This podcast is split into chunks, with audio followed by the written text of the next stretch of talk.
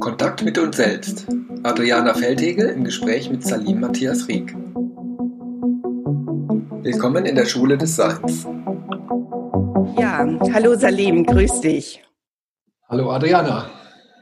Heute möchte ich gerne ein kürzeres Gespräch mit dir sprechen.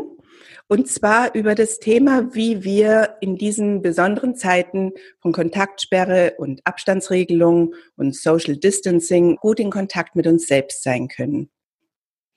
Das scheint mir für viele jetzt ein wichtiges Thema zu sein, nachdem so vieles in der Routine durchbrochen ist. Wer sind wir jetzt eigentlich noch und wie können wir gut mit uns sein? Ja, weißt du, ich sehe viele Leute, die ähm, extrem darunter leiden, dass sie sich so isoliert fühlen, Singles, die keine Partner haben, ihre Arbeit jetzt vielleicht auch nicht mehr nachgehen können, auch nicht mal Homeoffice machen können und wirklich einfach zu viel Zeit haben und die drehen fast durch. Und dann höre ich wieder Leute, die zu viel Kontakt haben, weil sie auf 90 Quadratmeter mit einer Familie sitzen, drei Kinder, kein Balkon. Die werden fast verrückt und wieder andere, die, weil sie zum Beispiel im Pflegeberufen arbeiten oder irgendwo hohe verantwortliche Posten haben, 24-7 arbeiten müssen. Und in all diesen Fragen ist ja die Frage, wie gehen wir damit um uns um und wie kommen wir in einen wirklich guten Kontakt mit dieser Situation und mit uns. Und ich finde, dabei spielt eine entscheidende Rolle, wie wir diese Umstände, die wir uns ja so nicht ausgesucht haben, und das würde ich jetzt mal dahingestellt sein lassen, ob das alles so notwendig ist oder nicht, kann man sich darüber streiten. Aber wie wir das interpretieren, ob wir uns als Opfer interpretieren oder ob wir sagen, okay, das ist jetzt so, es hat mir nicht ausgesucht, ich würde es mir anders wünschen, aber ich nehme es jetzt und nehme die Verantwortung im Sinne von, ich, ich gestalte es jetzt so, wie ich es für mich halt noch gestalten kann. Und ich glaube, dass das eine riesen Auswirkung hat, wie wir das dann erleben weil ich glaube tatsächlich, ähm, das ist auch, was man in der systemischen Arbeit viel verwendet, beim Reframing, Perspektivwechsel, all solche Dinge, dass es eine ganz unterschiedliche Wirkung haben kann auf das Erleben, je nachdem, wie wir es betrachten.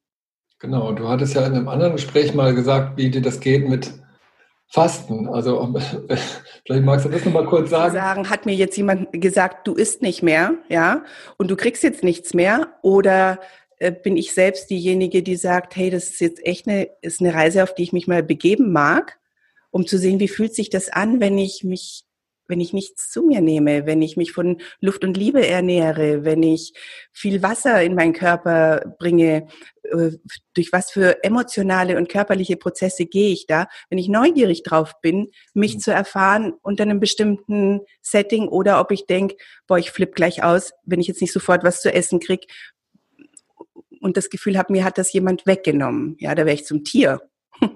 Dasselbe erlebe ich auch mit ähm, meinem Handy zum Beispiel. Ja, ich habe mir jetzt im Urlaub mal fest vorgenommen, digital zu detoxen, ja, und mein Handy mal nicht anzufassen. Oh, das war eine Reise. Das war wirklich eine Reise. Aber ich habe sie natürlich freiwillig gewählt und dadurch konnte ich mich auch einlassen auf das, was da passiert.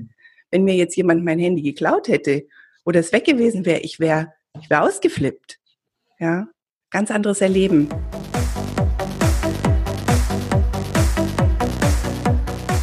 Und ich denke, das ist jetzt die Herausforderung für viele, dass wir das uns nicht ausgesucht haben. Das ist mal Fakt. Also, ne? ja. Wir haben vielleicht sogar freiwillig bestimmte, also manche isolieren sich ja freiwillig und müssten es in diesem Maße gar nicht machen. Trotzdem ist es jetzt insgesamt nicht eine Situation, die wir uns gewählt haben, aber wir können sie zu einer machen, die wir wählen. Und das finde ich einen entscheidenden Punkt zu, zu, für jeden von uns zu erforschen, was das für einen Unterschied macht. Weil aus meiner Sicht eröffnet das die Dimension, wo ich auch gerne mit dir weiter hinschauen möchte, jetzt nämlich, wenn ich es wähle, welche Ressourcen habe ich, wie kann ich dann bewusst, verantwortlich, wohlwollend, wohltuend, nährend den Kontakt mit mir erforschen und gestalten. Weil ich glaube, das ist jetzt eine, eine, eine Kernressource, die dringend nötig ist. Ja, wie sind wir mit uns selbst? Da würde ich dich gerne zu befragen. Was, wie, wie meinst du das? Was wäre zum Beispiel ein guter Weg, um äh, da näher an uns ranzukommen? Was, was hast du da für Gedanken dazu? Also für mich ist das Erste immer das Innehalten, also Moment Pause sozusagen und viele haben ja dazu Gelegenheit. Also das, ne, das ganze soziale Leben ist ja im Moment ein Innehalten. Aber das auch für sich selber, selbst wenn wir unter Druck sind, wie du es gerade gesagt hast, oder dass die Familie permanent drumherum, dann vielleicht zu sagen, hört mal zu, ich brauche mal eine Stunde, wo ich nicht gestört sein möchte. Also einfach und ganz bewusst diesen Raum, jetzt bin ich mal mit mir. Jetzt spüre ich meinen Körper, spüre meine Atmung, vielleicht eine Meditation, aber man muss es gar nicht unbedingt so nennen. Das ist vor allem in diesem Moment, wo ich ganz bewusst diese Wahl treffe, jetzt wende ich mich mir selber zu, um mich zu spüren, um mich wahrzunehmen, meinen Körper zu bewohnen, meinen Atem zu spüren, meine Gedanken zu beobachten. So als Basis-Setup. Mhm. Mhm. Mhm. Also wenn ich dich richtig höre, fängt das Ganze auch mit einer Entscheidung an, zu sagen, ich habe ich, ich wende mich mir zu. Also ich bin nicht einfach nur so mit mir und atme, was wir sowieso die ganze Zeit tun, sondern ich, ich bin gewillt, mir dabei zu begegnen, mhm. mir Gesellschaft dabei zu leisten, mich dabei mhm. zu fühlen. So? Genau. Ja, genau. Mhm.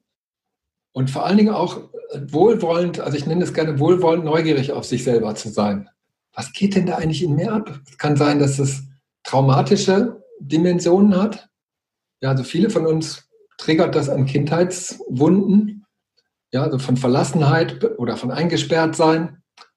Und das kann auch durchaus überfordernd sein, also das für sich alleine zu spüren, aber dann vielleicht das zu merken, okay, ich bin tatsächlich überfordert, vielleicht ich brauche irgendwas, vielleicht mich um mhm. Hilfe kümmern oder so.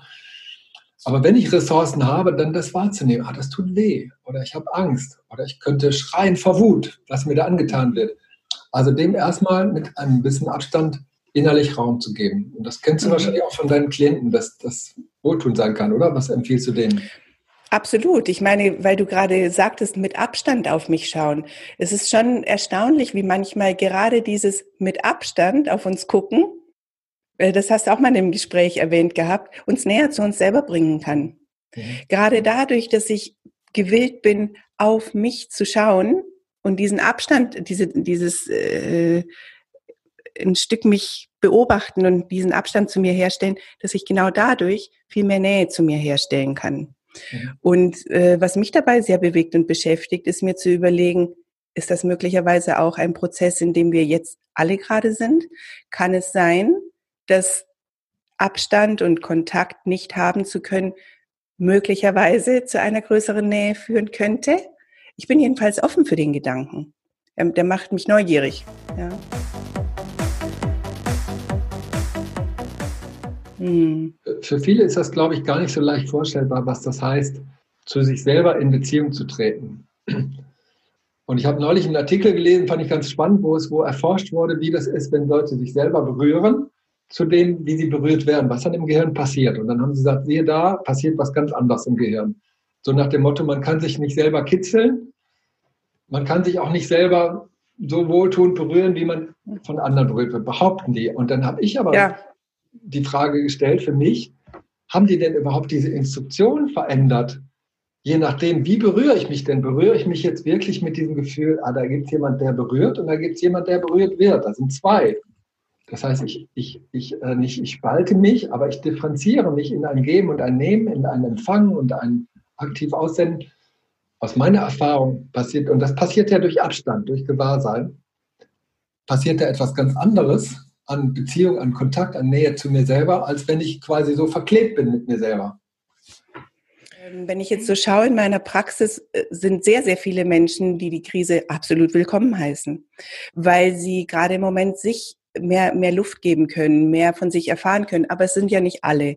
Es gibt auch welche, die ähm, unter dieser Isolation so unglaublich leiden, auch deswegen, weil der Körperkontakt so fehlt. Ja. Und wenn ich diese Menschen frage, wie sie denn in Kontakt oder in Körperkontakt mit sich gehen, dann gucken die mich erstmal an wie ein, wie ein Fragezeichen, wie mhm. mit mir, ja.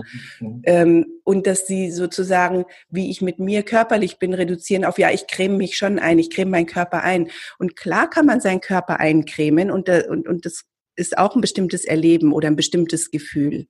Mhm. Aber diese Perspektive, mich selber so zu berühren und fühlen, wie sich das anfühlen würde, wenn jemand anders das tut, ja, das äh, ist ein ganz anderes äh, Blickfeld. Und ich glaube, dass wir uns selber körperlich sehr, sehr gut bewohnen können und selber sinnlich sehr, sehr gut begegnen können, um Zeiten wie diese, ähm, in diesen, den körperlichen Kontakt zu uns nicht zu verlieren. Wir müssen das nicht unbedingt alles nur von außen befüttert bekommen.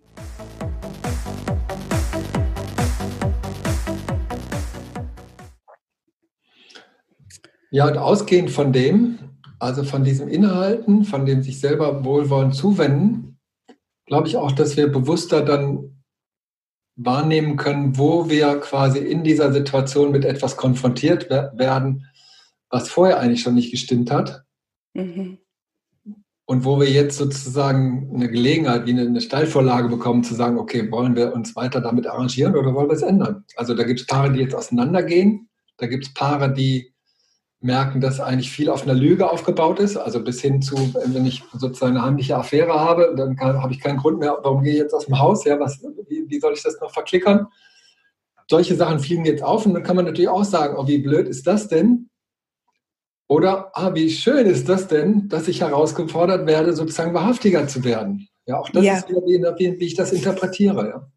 Ja, das berührt, berührt natürlich auch oft ganz viele Ängste, wenn das jetzt so klar wird, dass das in dieser Partnerschaft nicht mehr weitergeht oder dass es in dieser Freundschaft nicht mehr weitergeht oder dass es in dieser Arbeit nicht mehr weitergeht, weil ich nicht werde zurückgehen. Ich werde nicht wieder zurückgehen. Höre ich manche von meinen Klienten sagen, ich spüre so deutlich, nein, ich kann nicht wieder zurück in meine Arbeit gehen, ja dann berührt das aber auch Ängste natürlich. Was, wie geht's denn dann weiter? Wie geht's ohne meine Partnerschaft, ohne diese Freundschaft, ohne diese Vergnügung oder ohne diese Arbeit weiter? Ja.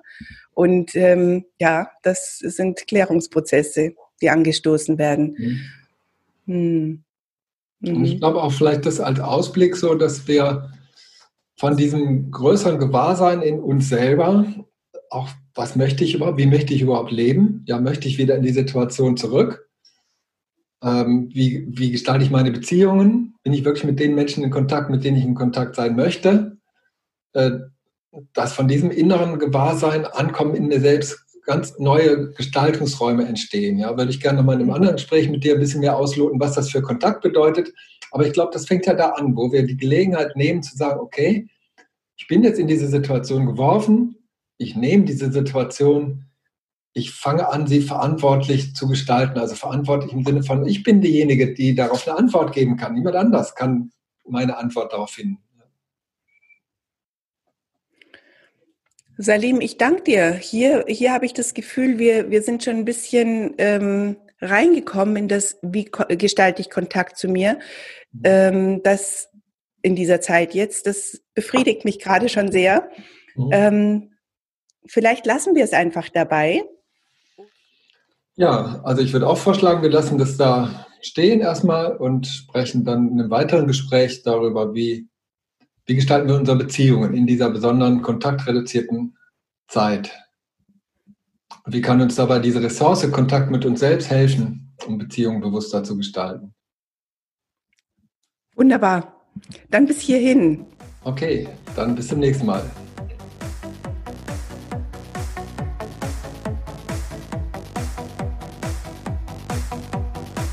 Vielen Dank fürs Zuhören. Wir hoffen, die eine oder andere wertvolle Anregung gegeben zu haben.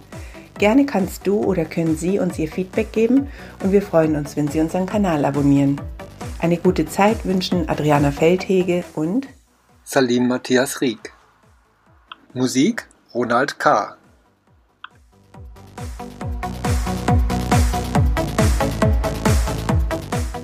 Weitere Infos www www.schule-des-seins.de